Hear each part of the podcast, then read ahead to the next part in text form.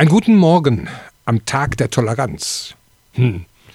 16. November, Tag der Toleranz, lese ich, von der UNESCO einst ausgerufen. Ich fange an, über Toleranz nachzudenken, also die Fähigkeit, andere Menschen so leben zu lassen, wie es ihnen entspricht.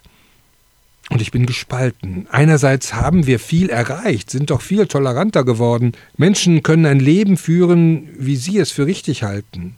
Hier ein schwules Paar, dort eine Familie mit zwei Müttern, Menschen, die in ihrer Kultur leben. Wir erleben viel mehr Bereitschaft, die bunte Vielfalt von Lebensformen, Völkern, die bunte Vielfalt von Gottes Schöpfung wahrzunehmen. Nicht nur zu ertragen, sondern zu respektieren, vielleicht auch als Bereicherung zu erleben. Andererseits, so manche Diskussion wird immer unduldsamer, wenn man denn überhaupt noch miteinander diskutiert. Sprachpolizei schreien die einen, wenn andere Vorschläge machen, wie Sprache weniger diskriminierend sein soll. Rassistische Sprache rufen die anderen, wenn man Bücher nicht gleich umschreiben will. Es ist gar nicht so einfach, aufeinander dabei zu hören.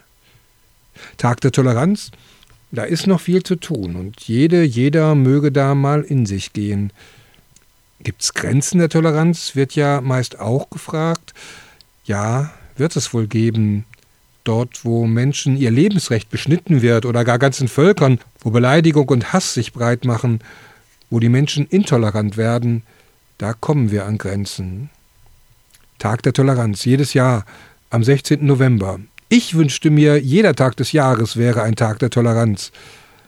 Einen gesegneten Tag wünsche ich Ihnen, liebe Zuhörerinnen und Zuhörer, mit mancherlei Fragen und Inhalten.